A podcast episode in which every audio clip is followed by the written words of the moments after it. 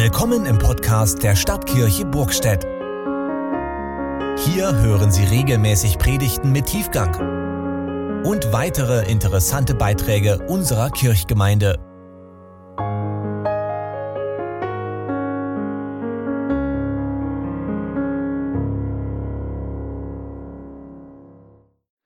Ganz schön kalt heute, oder?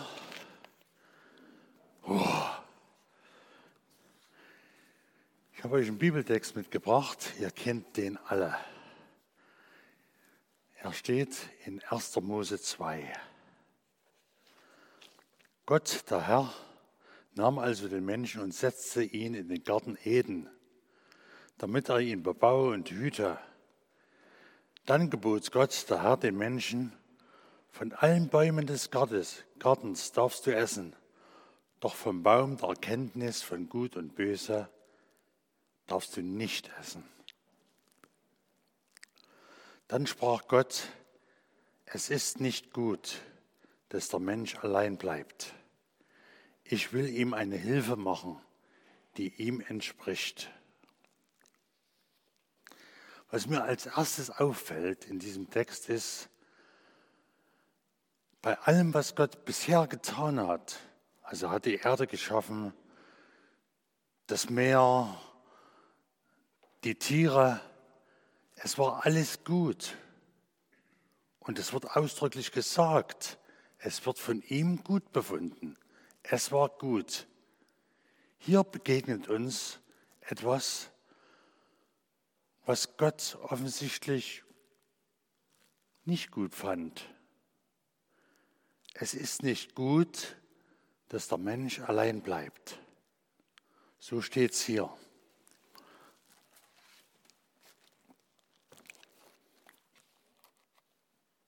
Warum? Wenn wir der Bibel glauben, so ist der Mensch ein oder so ist Gott ein Gemeinschaftswesen. Also er ist auf Gemeinschaft ausgelegt. Er braucht Gemeinschaft. Er hat ganz viele Geschöpfe, Engel um sich herum. Er liebt Gemeinschaft. Und hier hat er den Menschen hingesetzt in den Garten Eden allein. Und wenn wir sind, so ähnlich wie Gott, dann fehlt uns etwas.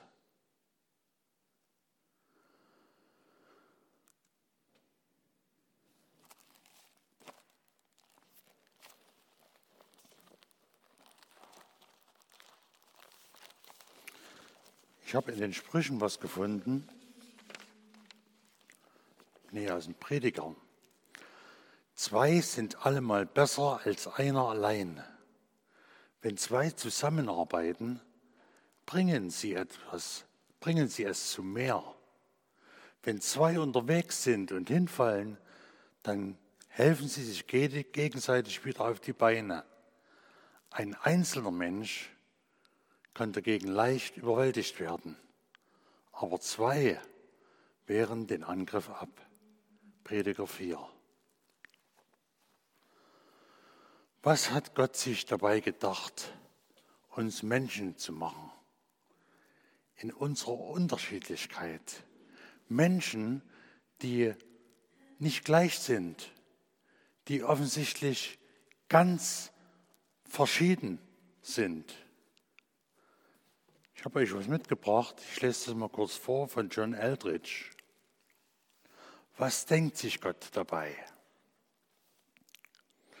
Erfahrene Expeditionsteilnehmer geben Anfängern den einhelligen Rat, such dir einen Zeltgenossen aus, der so ist wie du. Such dir ihn sorgfältig aus. Denn mit ihm muss man Wochen auf engstem Raum verbringen. Bei schlechtem Wetter werden sie diesen Menschen die erzwungene Zweisamkeit eines kleinen Kokons aus Zeltstoff teilen müssen. Nach wenigen Tagen schon wird jede Kleinigkeit an ihm sie zum Wahnsinn treiben. Wie er isst, wie er atmet, wie er vor sich hinsummt, wie er an seinen Fingernägeln kaut, um zu verhindern, dass das Ganze in einem großen Donnerwetter endet, müssen sie sich mit einem Partner zusammentun, der sich möglichst gut mit ihnen versteht. Logisch. Gott macht hier offensichtlich gerade das Gegenteil. Er steckt uns mit jemandem zusammen, der völlig anders ist als wir selbst. Unsere jeweilige Zerbrochenheit spielt des anderen so perfekt in die Hände, dass es schon fast grotesk anmutet. Es ist gerade so, als wenn man einen Hund und eine Katze zusammen in einen Wäschetrockner sperrt. Ist denn Gott völlig verrückt geworden? Warum tut er sowas? Ja, warum tut er sowas? Ich bin 42 Jahre verheiratet mit einer und derselben Frau. Es ist schön mit ihr. Aber es gab auch Zeiten, da könnte ich aus der Haut fahren. Und, auf, und da bringt sie mich auf die Palme. Warum tut so etwas, warum tut Gott so etwas, dass er uns mit einem völlig anderen Menschen zusammensteckt, als wir selber sind? Was denkt ihr?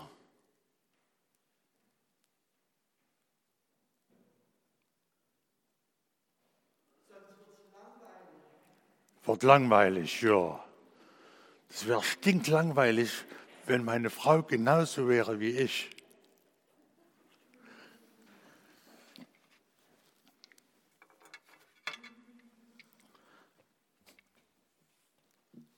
Seht ihr diese Klunker hier?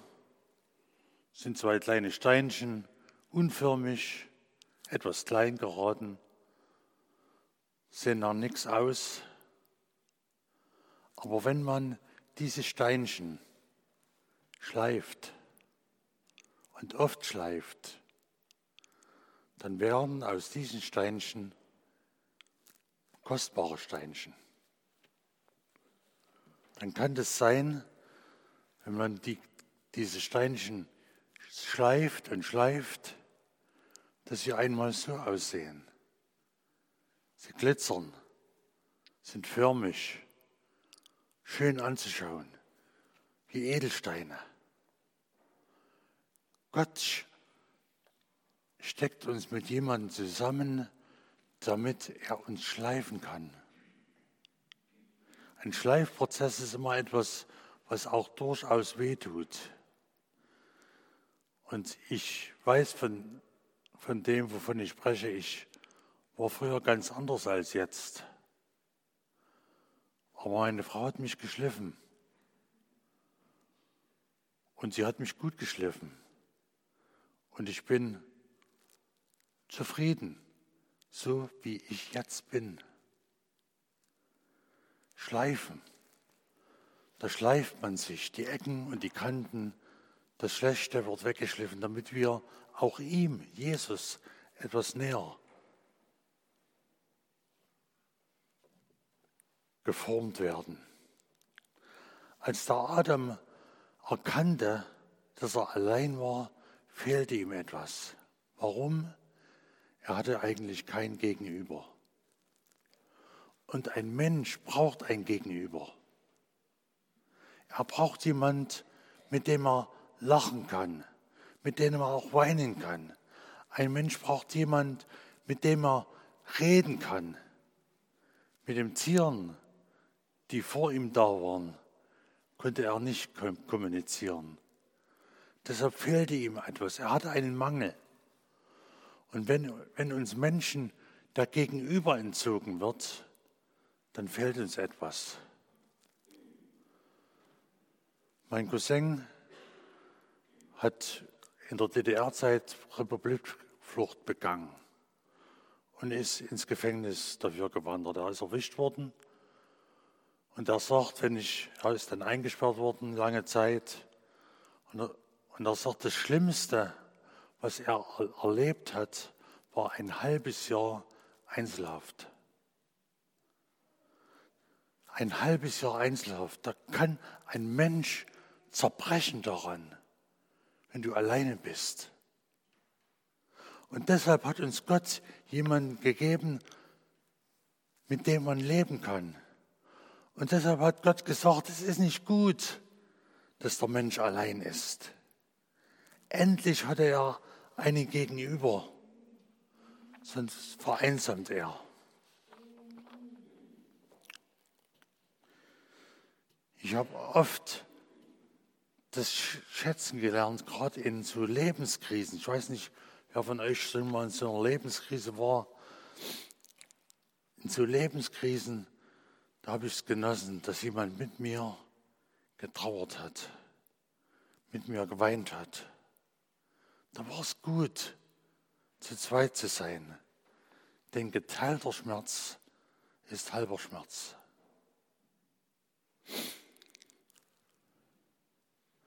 Gerade bei uns Männern entdecke ich manchmal, dass wir sagen, das müssen wir doch allein schaffen. Wir brauchen doch nicht unbedingt jemanden. Wir haben vielleicht auch ein falsches Bild von Männlichkeit. Ich war mal in Chemnitz und am Schlossteich bin dort rumgelaufen und da habe ich einen Mann gesehen, vielleicht so Mitte 40. Er saß ganz allein auf einer Parkbank und sah ziemlich traurig aus. Ich hab, bin zu ihm hingegangen, habe gefragt, ob ich mich ein wenig zu ihm setzen kann. Dann kommen wir so ins Gespräch und auf einmal erzählt er mir seine ganze Lebensgeschichte. Erzählt mir, wie seine Frau ihn allein gelassen hat, ist weggegangen. Erzählt mir, dass er auf Arbeit Schwierigkeiten gehabt. Erzählt mir, dass er angefangen hat, wieder zu trinken. Erzählt mir, dass er Angst hat, seinen Arbeitsplatz zu verlieren, weil er unzuverlässig geworden ist. Erzählt mir, dass er Angst hat, in die Wohnung von ihm zu gehen, weil er ganz allein ist. Erzählt mir, dass er nicht einen Freund hat. Warum erzählt mir so ein stockfremder Mensch so etwas? Er brauchte jemanden, mit dem er reden konnte. Ich habe ihm gesagt, dass ich auch manchmal allein bin, aber dass ich einen Freund habe, dass ich an Jesus glaube und dass Jesus dieser Freund sein kann. Das war mir dann doch etwas zu unplastisch. Und als ich dann mich verabschieden wollte, habe ich ihn gefragt, ob ich mit ihm zusammen beten kann. Und da hat er gesagt, ja, beten ja, kann ja nicht schaden. Ne? Und ich habe mit ihm zusammen gebetet auf dieser Bank. Und als ich fertig war, habe ich gesehen, wie dieser Mann vor mir sitzt und weint. So was hat er noch nie erlebt. Er war ganz allein.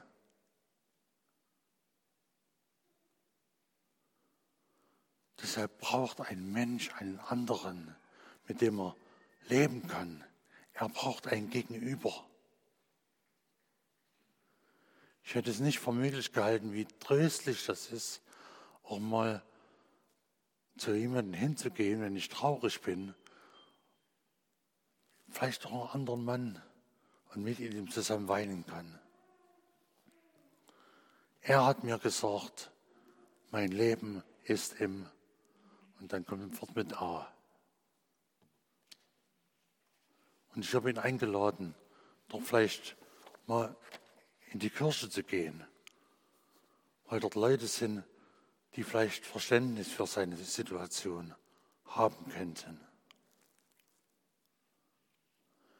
Kannst du dir vorstellen, dass dein Partner, vielleicht auch dein Arbeitskollege oder mit dem, der mit dir zusammen ist, ein Geschenk für dich sein kann?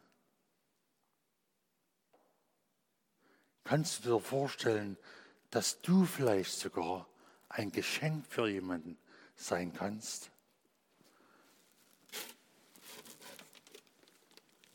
Ich habe euch so ein Geschenk mal mitgebracht. Wenn du ein Geschenk kriegst, eingepackt, so wie dieses, was machst du mit dem? Das stellst du doch nicht irgendwo in die Schrankwand und dann ist gut, oder? Du packst das aus. Du willst doch sehen, was da drin ist. Vielleicht ist da sogar was drin, was dein Leben bereichern kann. Gott hat uns zueinander gestellt, damit wir füreinander ein Geschenk sein können. Und wir denken manchmal, dass derjenige, den uns Gott an die Seite stellt, uns Böses will. Kannst du dir vorstellen, in der nächsten Woche vielleicht mal für jemanden so ein Geschenk zu sein, in dem du vielleicht mal mit ihm redest, ihm zuhörst, vielleicht mal mit ihm redest, nicht, nicht nur über das Wetter, sondern dass du ihn mal fragst, hey, wie geht's dir? Kannst du dir vorstellen, dass da, da draußen ein Mensch ist, der vielleicht gerade jetzt deinen Zuspruch braucht, dem du ein solches Geschenk sein kannst. Nimm dir doch mal vor, in, in der nächsten Woche jemandem geschenkt zu sein. Ich habe mal gehört, dass das größte Geschenk für jemanden ist, wenn du dich selbst verschenkst. Das bedeutet nicht nur ein, ein plastisches Geschenk, sondern dass du dich selbst verschenkst, ist, dass du mal Zeit hast für jemanden, dass du mal mit jemandem redest, dass du mal mit jemandem zusammen bist. kannst du so ein Geschenk sein.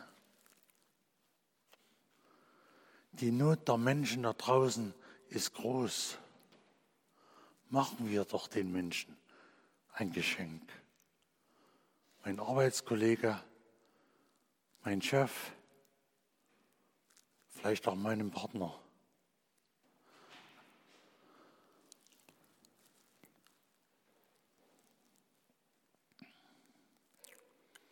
Wir denken manchmal, der Partner, den uns Gott an die Seite gestellt hat, ist unser Feind.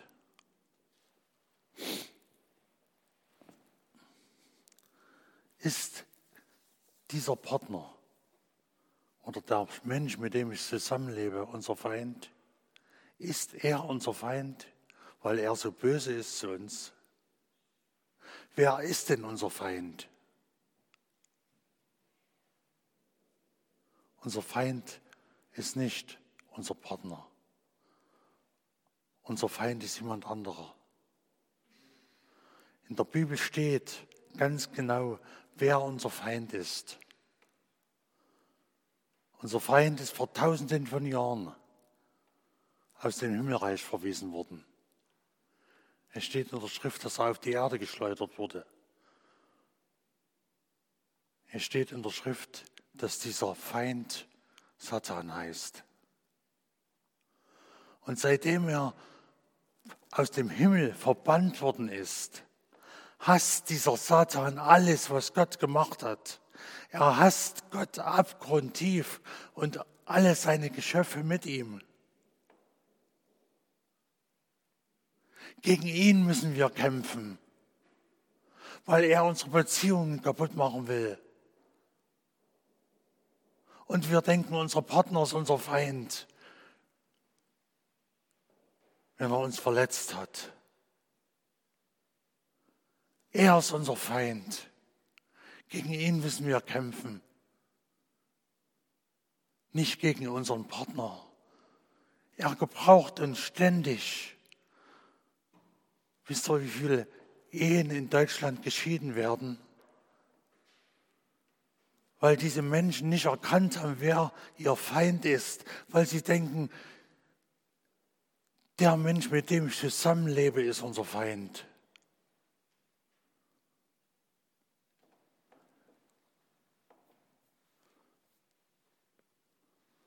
Unser Feind ist Satan. Und ich weiß nicht, wie es euch geht, ihr Männer.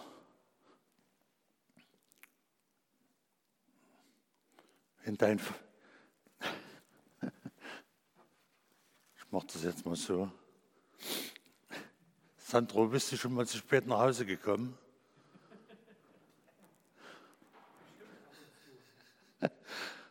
Und du kommst nach Hause und deine Frau, deine Frau steht schon so in der Tür hier. Dann denk dran, sie ist nicht dein Feind. Wie können wir denn unseren Feind besiegen? Habt ihr eine Ahnung? Wie lässt sich denn dieser Feind besiegen? Von diesem Feind behauptet Paulus, er ist wie ein brüllender Löwe und geht umher, wen er verschlingen kann.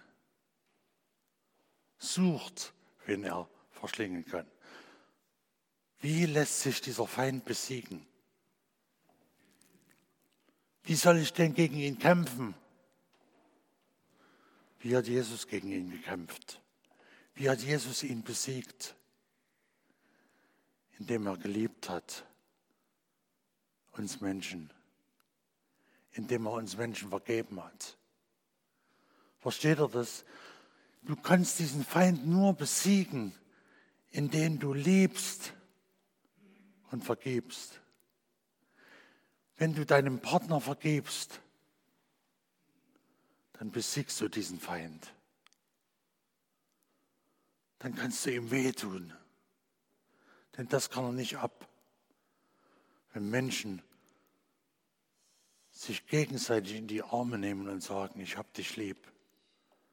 Ich stehe zu dir. Ich bin bei dir und ich vergebe dir. So kannst du diesen Feind besiegen. Amen.